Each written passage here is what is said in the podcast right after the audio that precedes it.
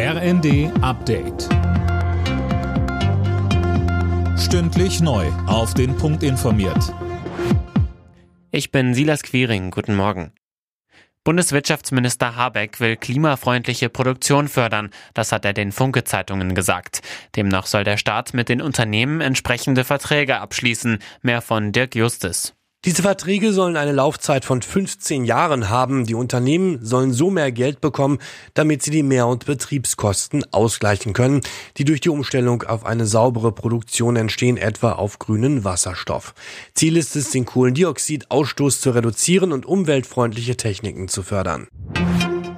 Für das geplante 49-Euro-Ticket gibt's vom Bund keine zusätzlichen finanziellen Hilfen. Das hat Verkehrsminister Wissing in der Welt am Sonntag klargestellt.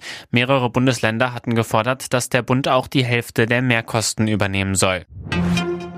1,2 Millionen Menschen nimmt Deutschland in diesem Jahr auf, rund 300.000 mehr als zum Höhepunkt der Flüchtlingskrise 2015.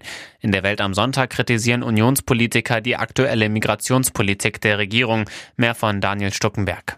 Man stehe ohne Wenn und Aber für die Ukraine ein, so Sachsens Innenminister Schuster. Aber genau deshalb gäbe es bald keine verfügbaren Wohnungen mehr.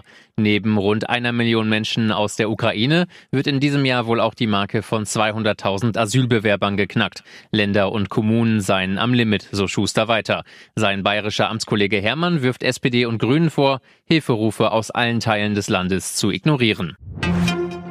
Bei der Fußball-WM sind die ersten beiden Viertelfinaltickets vergeben worden. Argentinien setzte sich mit 2 zu 1 gegen Außenseiter Australien durch. Im Viertelfinale kommenden Freitag sind dann die Niederlande der Gegner.